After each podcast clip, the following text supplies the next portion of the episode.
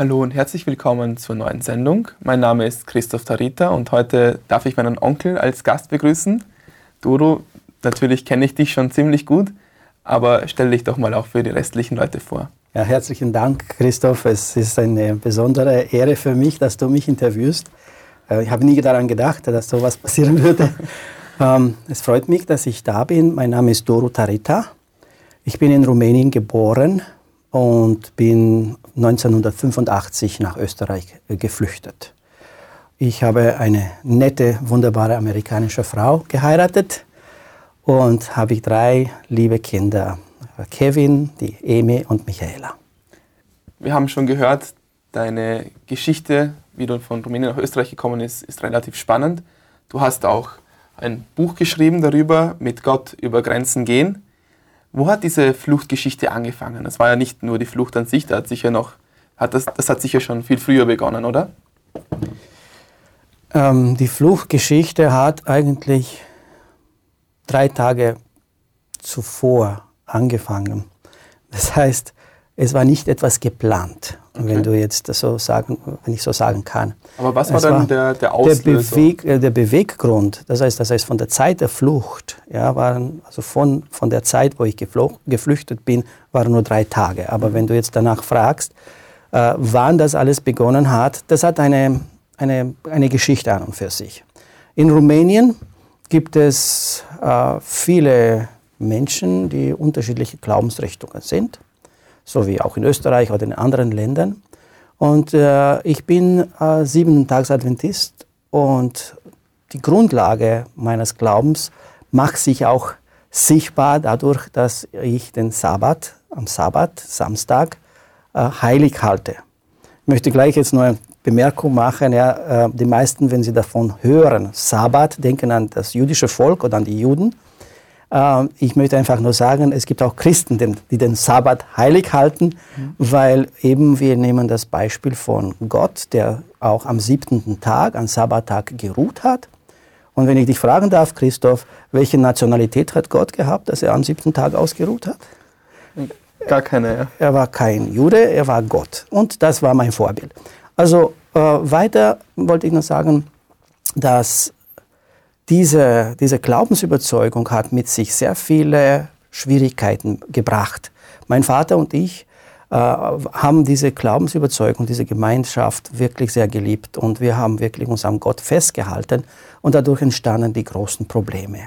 Und die allergrößte Problematik war, dass ähm, wir am Sabbat nicht gearbeitet haben, weil das war der Ruhetag.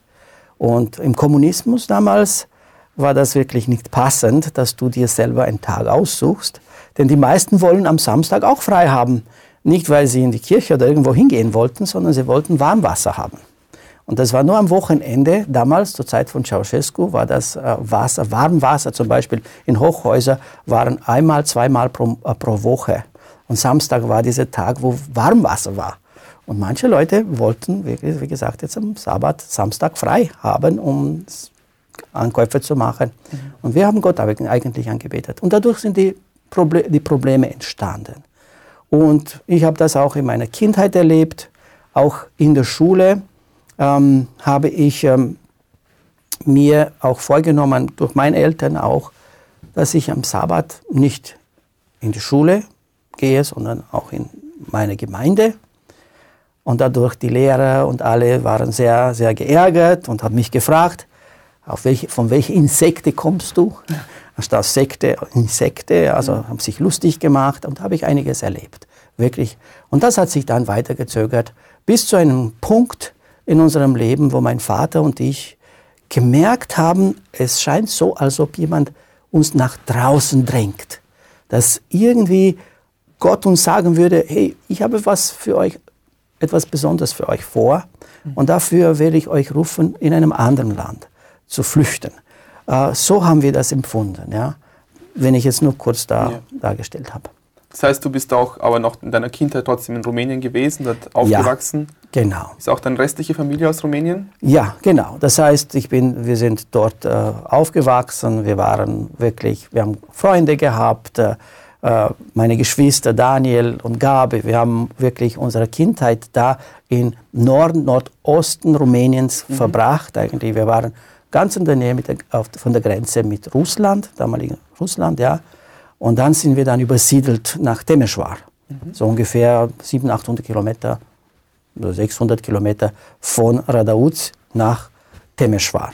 Und dann haben wir dort gemeinsam, ich habe dann meinen Militärdienst inzwischen gemacht und dann bin ich wieder nach, äh, nach Temeshwar und da habe ich mit, mit meinem Vater gearbeitet. Aber in der Kindheit war es sehr schön und unsere Straße, wo wir gewohnt haben, war eine, eine Touristenstraße. Ganz 30 Kilometer entfernt von Radauz äh, war eine Ortschaft mit dem Namen Putna. Okay. Der war ein, also der, in, in dieser Ortschaft war ein großer König, sagen wir so, ja, zu, zu, zu dieser Zeit, äh, Stefan der Große. Mhm. Und äh, er hat viele äh, verschiedene Schlösser gebaut, die ganz spannend, schön sind, ja. Und dann kommen die Touristen. Und so passiert es mal eines äh, Samstagsabend, dann kommt ein Nachbar zu uns und sagt, hey, es gibt jemand, hier hat ein Problem mit dem Auto. Übrigens, mein Vater war auch ein sehr guter Automechaniker. Er hat verschiedene Arbeitsstellen gehabt und wegen Samstag musste er wieder die Arbeitsstelle verlieren. Jeden dritten Samstag, wenn du nicht in die Arbeit gehst, dann verlierst du deine Arbeitsstelle. Und wir waren gerade als Familie und wir haben unsere Abendandacht gehabt, sozusagen Sabbatschlussandacht, so und unsere, als Gewohnheit in unserer Familie. Und dann haben wir ein Lied gesungen im Kreis und dann kommen diese Gäste im Haus, in, in unserer Wohnung und wir singen, sie schauen uns an, so verdutzt, was machen die da? Mit der Bibel in der Hand, die, die haben noch nie so was gesehen, was wir machen, aber sie waren ruhig und sie haben gewartet, bis wir fertig waren. Und dann, äh, dann merken wir, dass diese Person nicht Rumänisch spricht, spricht Deutsch. Ach so, das waren Touristen und sie haben ein Problem mit dem Auto gehabt. Hat damals von euch irgendjemand Deutsch können oder habt Nein, mein Vater ist äh, talentiert. Er, er kennt alle Sprachen, auch Chinesisch oder was auch immer, mit Händen und Füßen. Er hat sich verständigt und äh, es ging darum, dass, dass man schon verstanden. Auto hat man verstanden und irgendwas kaputt hat man auch verstanden. Und dann hat man gesagt, okay, das, das ist ein Problem. Und dann haben wir versucht, jetzt das Auto zu reparieren. Äh, und es war Samstagabend jetzt nach dem Sonnenuntergang und dann hat viel gearbeitet, aber man hat es noch nicht gefunden, was das Problem war. Äh, und dann haben wir gesagt, bitte übernachtet bei uns in der Wohnung. Und sie waren sehr nett und freundlich. Es war gerade Osterzeit für, für sie, nicht für uns. Aber für die, also es gibt eine Verschiebung mit einer Woche in Rumänien. Und wir laden sie ein. Es war ein äh, Ehepaar mit zwei Kindern. Und gleich danach hat das Tele Telefon angerufen, geläutet. Ja. Das Telefon hat geläutet. Wer war am Apparat? Die Polizei. Die Polizei hat gesagt, wir sind schon informiert, dass jemand äh, in eurem, in, im Haus, ein, fremde Leute sind. Wenn du heute Nacht im Gefängnis schlafen möchtest, dann halte sie bei dir. Sonst musst du sie rausschmeißen. Boah.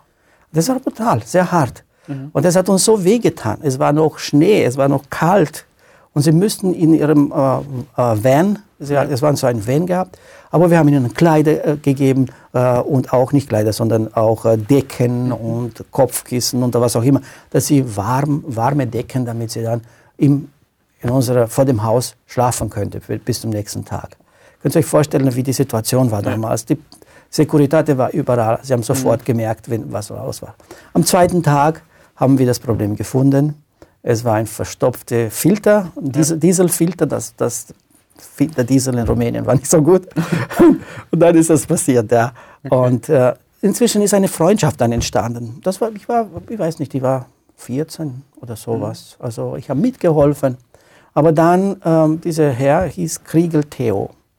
Und er hat uns mal Briefe geschickt und einfach ein Paket geschickt. Das hat uns sehr gefreut. Und das erinnere ich mich. Ich erinnere mich an diese, äh, diese Begegnung mit Menschen aus dem Ausland. Ja. Das war, und wir haben diese Menschen aus dem Ausland immer sehr gerne geschätzt und respektiert. Das hat dich auch Österreich quasi schon, schon früh geprägt. Ja. Also ähm, du sagst Österreich, ja? ja. Tatsächlich, sie, sie waren aus Österreich. Sie waren aus Österreich, aber wir haben keine Ahnung gehabt. Wir haben nicht so okay. richtig gecheckt, was wirklich los war, aber es ist eine quasi so eine kleine Freundschaft entstanden durch diese Kontakt, das eigentlich äh, schon nach vier, drei, vier Jahren nicht mehr da war. Also sporadisch eine Karte, aber nicht so ein, ein enger Kontakt. Aber das spielt eine wichtige Rolle in meiner Geschichte. Du hast jetzt schon kurz angeschnitten, ein paar Gründe, die dich jetzt auch dazu gebracht haben, dass, du gesagt, also dass ihr als Familie gesagt habt, ihr wollt flüchten. Was, was waren das noch für Gründe oder was ist da noch passiert? Okay, ich möchte zuerst einmal klarstellen, dass wir keine Pläne gehabt haben, über die Grenze zu flüchten. Mhm. Wir sind quasi gedrängt worden, das zu entscheiden. Wir haben nie, äh, nie gedacht, über die Grenze zu flüchten. Nie. Nur drei Tage zuvor. Okay. Kannst du dir nur vorstellen? Ja. Es war keine Planung. Und warum? Weil das auch sehr gefährlich ist. Man kann nicht planen, äh, monatelang oder jahrelang, weil die Segurität ist schon da, wie ich schon erzählt habe. Sie mhm. finden das sofort, auch bei den Leuten, wenn sie gearbeitet haben, sie dürfen nicht gemeinsam essen, weil die ein Securitate-Mann war dazwischen, damit mir ja nicht irgendwelche Gespräche stattfinden. Also ähm, das Hauptgrund war der Glaubensgrund und ich möchte das nochmal sehr klar betonen. Es gibt auch Wirtschaftsgründe. Ja, man kann über die Wirtschaft viel sprechen. Und wir, wir, wir sind jetzt in Österreich und wir wissen, dass das Thema Flüchtlinge ist ein ganz großes Thema. Und es gibt viele Wirtschaftsflüchtlinge, die ein, ganz, ein besseres Leben haben wollen, die etwas in Österreich bekommen wollen und erleben wollen. Wenn ich jetzt denke, wenn ich zurückdenke jetzt an, an diese Zeit, ähm, keiner von uns, von unserer Familie hatte so den Plan, wir wollen es über, im Ausland, weil wir wollen besser leben oder, sondern wir haben, wir waren quasi wirklich, als ob Gott uns gedrängt hätte, es ist für euch ein anderer Platz vorbereitet oder reserviert. Und zwar, warum? Wir haben also alle Arbeitsstellen, die mein Vater belegen könnte, sind eigentlich abgebucht sozusagen. Drei Sabbate, drei Samstage, raus, raus, raus. Mhm. Mein Vater hat sehr viel darunter gelitten, dass er nicht, dass der längste, die längste Arbeit, die er gehabt hat, war sechseinhalb Jahre, mhm. und zwar als Fahrschullehrer. Das war gut, dass er Fahrschullehrer könnte seine Zeit einteilen, wie er wollte. Und, und Automechanik hat er halbe, halbtags gearbeitet sozusagen. Und das war die einzige Zeit. Aber auch dort hat, hat man ihm vorgeworfen, dass er den Leuten predigt, spricht über Glaube oder über Gott, was er das nicht getan hat, nur wenn er gefragt wurde. Ja. Und dann sind wir nach Temeschwar äh, übersiedelt. Nach meinem, mein, nach meinem Militärdienst habe ich das auch eigentlich erlebt. Ja. Mhm. Und dann habe ich auch mit meinem Vater in einer Firma begonnen zu arbeiten. Wir haben einen neuen Anfang gehabt. Wir haben gesagt, jetzt sind wir hier, die Welt kennt uns nicht, wir sind da, fangen wir nochmal von vorne an. Und dann haben wir in einer Firma, in einer Landwirtschaftsfirma für äh, landwirtschaftliche Werkzeuge und Autos sozusagen in der Mechanikbereich, äh, in diesem Bereich der Mechanik. Und wir haben dort gearbeitet, fleißig, wir haben unser Bestes gegeben. Plötzlich kam wieder dieser Samstag, mhm. wo sie gesagt haben, du musst auch am Samstag kommen. Und wir haben gesagt, wir sind bereit, Überstunden zu machen, von Sonntag bis Freitag, bis zu Sonnenuntergang Freitag sind wir bereit, alles zu machen. Und wir haben gesagt, wir arbeiten Sonntag, wir haben drüber. Nein, es geht nicht. In der Landwirtschaft mit der Hacke haben wir gearbeitet. Mhm. Wir haben gesagt, wir sind zufrieden und dankbar. Nur wir wollen diesen Tag als ein heiliger Tag. Es geht nicht um einen Einkaufstag. Es geht nicht, es ist so, wie jemand am Sonntag in die Kirche geht, gehe ich am Samstag in meine Kirche und ich ehre meinen Gott. Ich gehe nicht einkaufen oder was auch immer. Und wir, wir standen da, mein Vater und ich, vor einer Gruppe von vielen, vielen Menschen in, in dieser Firma. Mhm. Und sie haben uns geschimpft, was für eine Sekte sind wir und was, warum, warum, können, warum können wir unserem, ähm, warum investieren wir so viel in unseren Glauben, äh, seid ihr verrückt und was auch immer. Und dann sind wir raus aus, diesem, aus dieser Firma, wegen diesem Samstag und diesem Vertrauen in Gott.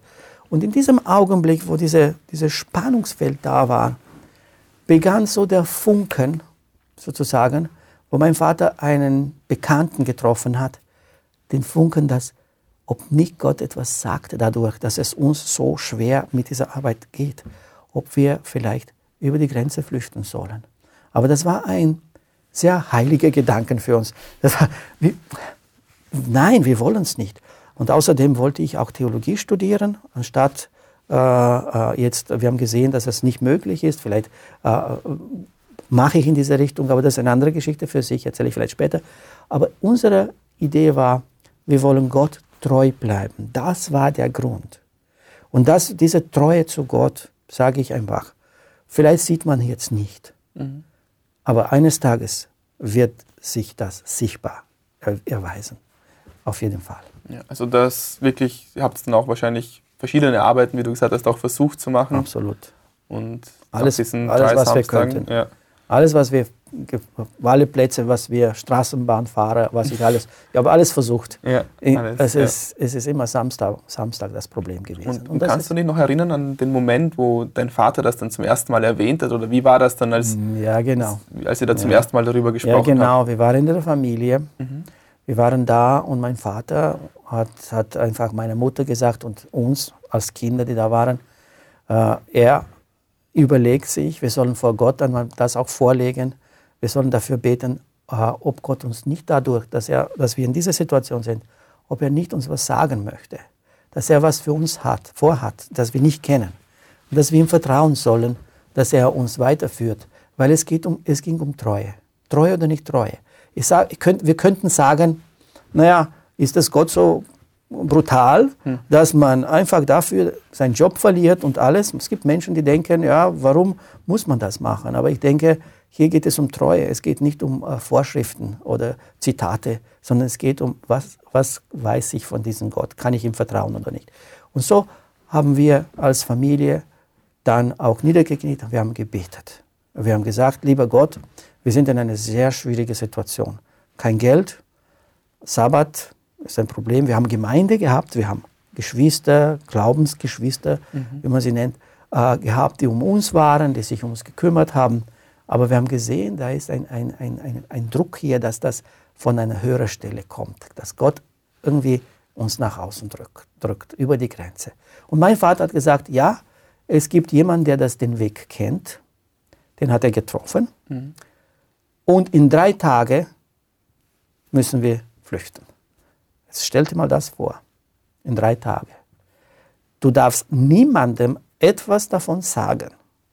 Es ist, als ob ich dir sagen würde, Christoph, in drei Tagen fliegst du auf den Mond, aber niemand weiß es. Niemand.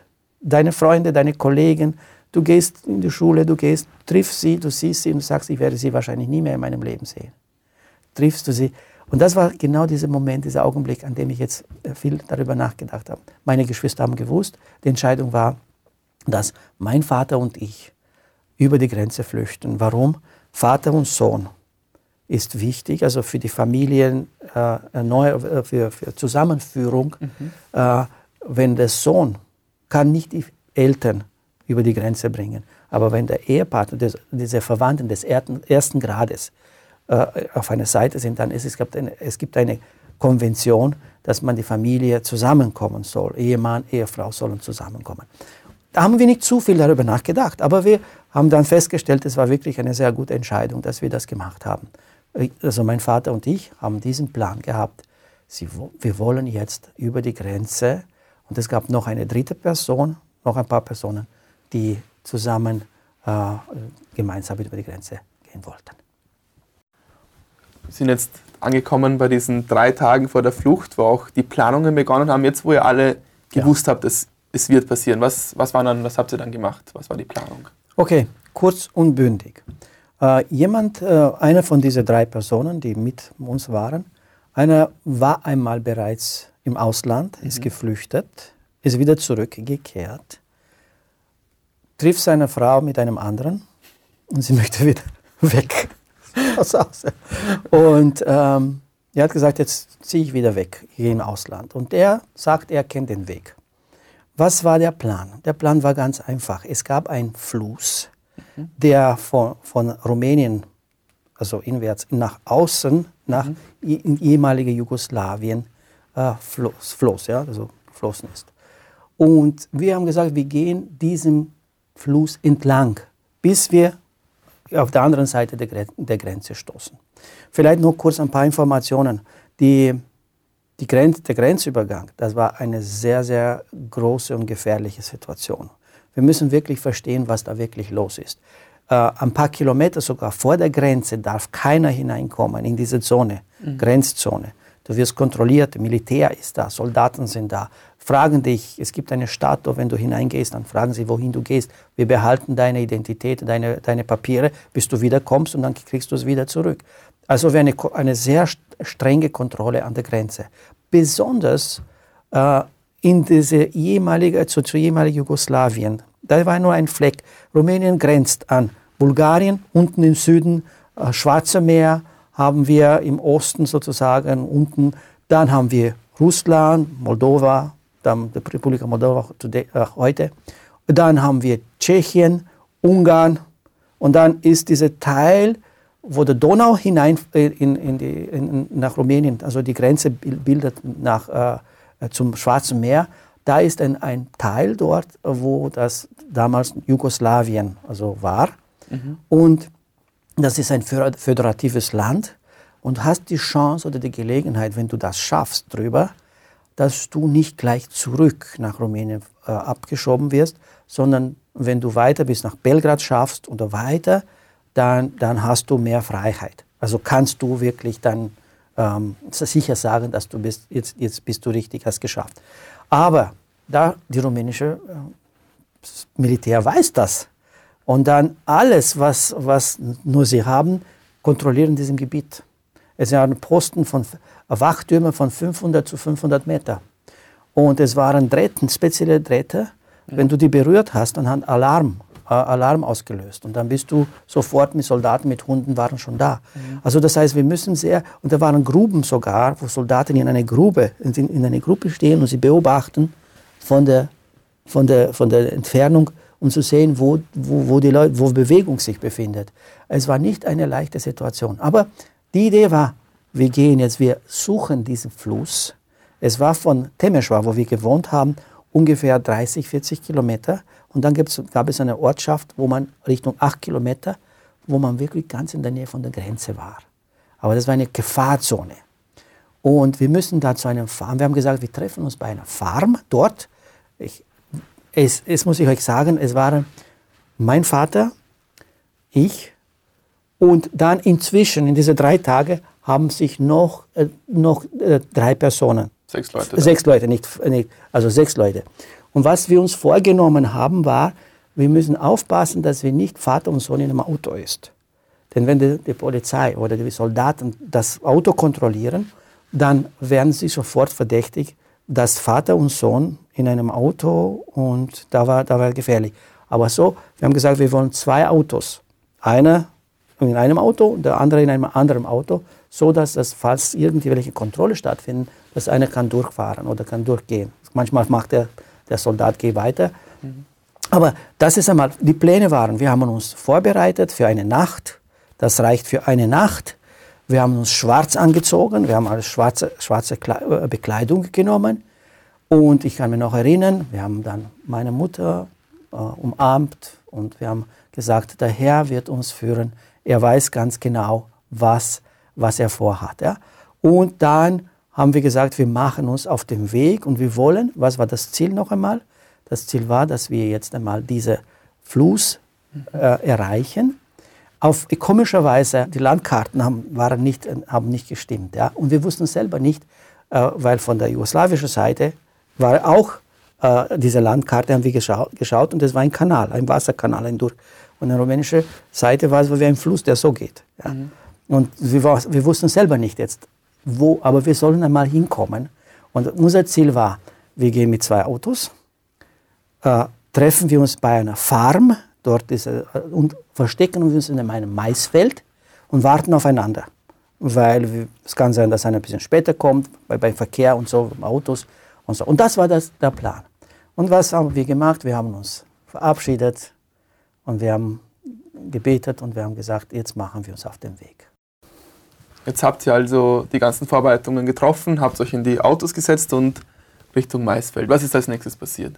Okay, ich wollte nur kurz sagen, wir haben in der Tasche eine Flasche Wasser, einen Plastiksack, damit, falls, falls irgendwas feucht ist, dass wir uns niederlegen und äh, Kleider zum Wechseln, nachdem wir dann, das war alles, was wir gehabt haben. Ein bisschen was zum Essen Wir haben gesagt, über die Nacht schaffen wir durch und dann sind wir in Jugoslawien und dann sind wir frei. Gut, jetzt sind wir in Autos eingestiegen und wir haben, wie gesagt, uns dieses Signal gegeben. Wir warten dort in Partos, das war der Ort, die Ortschaft, und wir warten dort aufeinander und dann, äh, dann von dort gemeinsam versuchen wir diese, äh, das waren noch circa fünf Kilometer bis zu diesem Fluss, äh, einfach hindurchzuschleichen. Mhm. Nun, das Problem, was ich euch noch nicht erzählt habe, war, dass in Rumänien also ein Treibstoffproblem. In Rumänien hat man damals noch zu meiner Zeit 40 Liter äh, pro Monat bekommen, Treibstoff für Autos. Das heißt, du hast nur eine limitierte äh, Zahl von, von Liter von, von Benzin und äh, die Rumäner sind sehr kreativ. Sie haben versucht, jetzt einmal das zu vermehren und sie haben einfach äh, Mischungen gemacht, damit das Auto noch weiterfährt. Auch mehrere, also mehr, mehr Liter von zum Beispiel Verdünnungsmittel haben sie gemischt mit ein bisschen äh, so Öl oder sowas, damit es und das, das war ein Treib, Treibstoff, mit dem sie gefahren sind, anstatt Benzin. Aber dadurch haben die Motoren waren fast kaputt. Und äh, ich stelle fest, wir sind im Auto gestiegen äh, mit den anderen zwei Personen. Und einer, äh, einer war auch im Glauben, Lika, der, der auch in dem, äh, ein gläubiger Mensch war. Und der andere war der, der sagt, er kennt den Weg. Mhm. Ja, okay. Und im anderen Auto war mein Vater, noch jemand, auch von der Gemeinschaft. Und sie sind zuerst gefahren und wir hinterher. Und das war gegen Abend. Und wir haben so geplant, so wenn es alles ganz dunkel ist, dann sind wir im Maisfeld drinnen und dann gemeinsam auf den Weg machen. Aber es war alles sehr, sehr gefährlich, natürlich. Nun, wir fahren und wir von Temeshwara, das ist relativ eine, eine große Stadt, dann man wird überholt und so. Aber wir haben uns nur die Lichter hinter den, hinter den anderen gehalten, es war schon dunkel. Aber auf einmal merken wir, dass unser Auto, unser Auto stottert. Immer schlechter. Und dann bleibt stehen. Die von vorne haben es nicht gemerkt, dass es wir waren, die das Problem mit dem Auto hatten weil inzwischen Überholmanöver waren und so. Und jetzt sagen wir, was machen wir jetzt? Dann holen wir die Pumpe von, der, von, von hinten und dann pumpen wir einen Karburator, wie sagen wir, Vergaser, mhm. genau. Und versuchen wir das wieder schnell zu, äh, auf die Beine zu bringen, damit wir weiterfahren. Wir haben es geschafft, es funktioniert, wir starten weiter, wir fahren, fahren, fahren, auf einmal wieder stottert. Oh. Das gibt's doch nicht. Wir haben gesagt, jetzt ist, jetzt ist das abgestorben wieder, der Motor. Wir haben gesagt, wo sind die anderen? Die wissen nicht von uns. Wir haben keine Handys damals gehabt oder Smartphones oder was auch immer. Nichts, einfach. Und wir warten. Und, die, und dann probieren wir nochmal zu starten. Starten fahren wir so 100 Meter wieder. Der Motor ist abgestorben. Und dann haben wir alle gesagt, die da drinnen waren, stellt euch mal vor, wir fahren so weiter bis zur Grenze und dann wir haben immer dieselben Probleme. Dann sind wir sofort kriegen, kriegen die Soldaten mit, irgendwas ist ein Problem mit uns und dann fragen uns und dann sehen sie, dass drei Männer schwarz angezogen mit, mit der Tasche in der Hand. Das könnt ihr euch vorstellen, was sie, die, die brauchen nicht so viel zu sagen. Und übrigens, ihr wisst, vielleicht sage ich nur kurz jetzt, was passieren kann, wenn man dich so jemand erwischt. Das gibt unglaublich furchtbare Geschichten, die man immer wieder hört. Aber es ist tatsächlich so, dass wenn du jetzt von Soldaten gefasst wirst, das Erste, was sie machen, ist, Sie bringen dich in diesen Platz, wo sie, die Soldaten sind, ja, so im, im, im, Kaserne, in der Kaserne, ja. ja. Und dann schlagen dich fast tot. Und zwar, sie setzen ein Kopfkissen auf deinem, auf deinem Bauch und Füße und sie schlagen über diese Kopfkissen, damit man von vorne nicht merkt, dass man, dass man geschlagen wurde. Aber die inneren Organe werden alle kaputt gemacht. Und dann kriegt man einen Prozess, und bekommt man vielleicht ein, eineinhalb Jahre Gefängnis oder zwei Jahre beim ersten Mal. Wenn du gefährlich bist und sie stufen dich ein, ob du das nochmal diese Chance hast, dann, wir haben es gehört, ich habe es nicht geprüft, aber wir haben es gehört, dass die bekommen eine Spritze, eine Spritze, die dann, äh, auch wenn du nach der, nachher geflüchtet bist, dann stirbst du an, an Herzversagen oder was auch immer. Das heißt, sie haben schon dafür gesorgt, wenn jemand schon über die Grenze flüchtet, dann sorgt man dafür, dass er nicht lang dort bleibt. Das heißt, gefasst zu werden ist was wie tot oder fast tot. Ich habe ein paar Freunde und Kollegen, die gesagt haben, ja, nur zwei sind am Leben geblieben, also sind erschossen und andere im Fuß und andere tot. Also es ist, es ist nicht ein Spiel. Es geht nicht jetzt, äh, wir wollen einmal drüber gehen, weil schauen mal, dass das schöner ist oder so. Nein, sondern es war eine Entscheidung zwischen Leben und Tod. Und das habe ich, und dann sind wir weitergefahren. Wir sind weitergefahren und haben gesagt, na, jetzt geht nicht mehr. Und wir haben die Entscheidung getroffen, zu sagen, wir kehren wieder zurück. Wir kehren zurück. Und wir sind tatsächlich mit dem Auto zurückgekehrt. Nicht zu mir nach Hause, sondern wir haben übernachtet in Temeschwar. Und wir haben uns vorgenommen, am nächsten Tag mit einem besseren Auto, mit einem anderen, holen Sie nach. Aber könnt ihr euch vorstellen, wie ich diese Nacht erlebt habe? Was sagen die anderen? Wo ist mein Vater? Wartet er auf mich? Was, haben, was, werden, was werden sie sagen, dass wir nicht erschienen sind? Sie müssen aber weitergehen. Und ihr könnt euch vorstellen, diese Spannung, wie ich diese Nacht wirklich erlebt habe. Wie ist es dann danach weitergegangen? Ja, also in dieser Nacht war wirklich, in dieser Nacht war eine schwere Nacht für mich. Und am nächsten Tag habe ich gesagt, jetzt kehre ich nach Hause zu meiner Mutter und einfach ihr zu sagen, dass ich noch da bin. Also ihr könnt euch vorstellen, ich war so am nächsten Tag bin ich nach Hause und meine Mutter macht große Augen. Wo ist Papa? Ich sage, Mama, beruhige dich. Er ist sicher jetzt über die Grenze. Und ich werde heute Nacht einen zweiten Versuch erstatten. Und ich komme und ich werde ihn irgendwann einmal treffen. Aber es war alles so ungewiss. Und ihr könnt euch vorstellen, wie auch für meine Mutter war, das zu sehen. Nicht? Also wir sind beide weggefahren, einer kehrt zurück, der andere ist ungewiss, wo er ist. Und am Abend dieses des Tages haben wir die Entscheidung wieder getroffen, dieselbe Personen. Und es war noch jemand, der, der sich sozusagen offeriert hat. Also er hat gesagt, ich mache das für euch. Jemand auch aus, als gläubiger Mensch, der gesagt hat, ich werde riskieren, ich werde euch bringen. Äh, also mit einem anderen Auto. Und wir sind im Auto gestiegen, eingestiegen wieder, verabschiedet wieder von meiner Mama, von den Geschwistern. Wir wir werden uns wiedersehen. Wer weiß, wann wir uns sehen, wiedersehen. Wir wissen nicht. Wir haben niemanden gekannt. Wir sind einfach in einem Niemandland eigentlich weiter mhm. so gegangen. Und das war unser Plan. Und dann an dem Abend fahren wir jetzt. Das Auto funktioniert, es geht. Aber in der Nähe von der Stadt Deta heißt es. Deta war so eine, Haupt, eine größere Stadt, nicht so groß wie Temesch war. Dann plötzlich war eine Schlange da von Autos das war die Kontrolle. Die Soldaten haben das kontrolliert. Aber was ich nicht erzählt habe, das ist noch spannend. Auf einmal, während wir unterwegs waren, bevor wir schon angekommen sind, plötzlich fällt der Auspuff vom Auto weg und trifft am Boden. Der macht Lärm. Ja? Und dann, ihr wisst, wenn der Auspuff weg ist, dann das Auto ist sehr laut. Und jetzt kommen wir mit einem Auto, der, der ohne Auspuff hart und laut. Und wir haben gesagt, jetzt ist es ein Wunder, es muss ein Wunder geschehen, dass das uns niemand hört und dass er uns einfach äh, lässt. War schon auffällig und ja. verdächtig. Und außerdem, außerdem, ich wusste nicht jetzt, wo ist mein Vater? Was ist passiert mit meinem Vater? Keine Ahnung.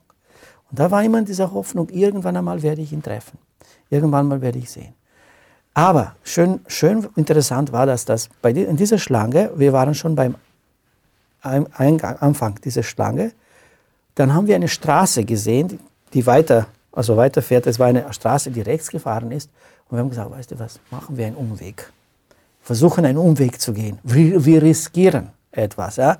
Wir stehen nicht deshalb bei dieser Kolonie hier, sondern wir umfahren einfach sozusagen die Stadt von einer anderen Seite sozusagen, damit, damit wir diese, diese Kontrolle jetzt einmal auf der Seite äh, beseitigen sozusagen. Dann fahren wir und Gott sei Dank ist nichts passiert. Und so nähern wir jetzt äh, der Ortschaft, wo wir uns eigentlich mit meinem Vater schon gestern treffen sollten. Und es war so ein kleiner, kleiner Weg, Straßenweg, aber es war ein Grenzweg. Und es war nicht mehr erlaubt, äh, mit dem Auto zu fahren. Und wir sind, wir haben riskiert, wir sind diesen Weg weitergefahren, weitergefahren, weitergefahren. Es war schon dunkel, ja, und wir haben gehofft, dass das niemand irgendwas sagt. Und dann hat uns diese Person, dieser Fahrer, bis bis an der Grenze mit dieser Farm, wo die, das war eine, eine landwirtschaftliche Farm, und da war ein Maisfeld. Und dann hat er die Tür aufgemacht und wir sind reingesprungen in diesem Maisfeld drinnen. Und dann hat er umgedreht und ist weggefahren. Diese Momente muss ich euch, muss euch vorstellen, muss dir vorstellen, äh, Christoph, was da für Momente waren. Das waren vielleicht die, die, die größten Momente von meinem Leben, wo ich gesagt habe, Leute, ich bin nicht mehr in einem Film. Da bin ich jetzt selber der Hauptakteur dieser Geschichte. Jetzt bin ich dabei und jetzt ist zwischen, das ist ein Spiel zwischen Leben und Tod. Wenn dich erwischen, bist du tot. Wenn du durch bist, dann hast du es geschafft. Ich schaue keinen Film an. Ich bin mitten drinnen in einem Maisfeld, im Dunkel, drei Personen, die uns auf einem Weg machen. Und wir machen uns auf den Weg durch den Maisfeld. Es war Oktober. Und wir gehen und dann, der Mais ist schon jetzt beim Trocknen. Wenn der Wind bläst, hört man das, ja. Und auch wenn Menschen durch Maisfelder gehen, dann man hört man was. Wir haben ein paar Schritte gemacht, dann weitergeschaut. Ein paar Schritte gemacht, weitergeschaut. Und dann haben wir auch einiges gewusst, worauf wir achten sollen. Pass auf die Hirten auf, hat jemand uns gesagt. Was ist dies mit dieser Hirten? Dass die Hirten, die da in diesen Feldern da drinnen sind, da waren mit Schaf, Schafhirten, da waren eigentlich von der Securitate eingesetzt, da waren Leute, die, die, die, die Funkgeräte gehabt haben. Sie haben nichts gesagt, du gehst an ihnen vorbei, aber sie haben die, äh, die Soldaten informiert und dann bist du sofort gefasst worden. So, wir haben gesagt, wir müssen aufpassen, aber unser Weg ist jetzt, wir müssen schauen, wo dieser Fluss ist. Und dann gehen wir und dann plötzlich einmal hören wir ein Hirte und, und die Schafe.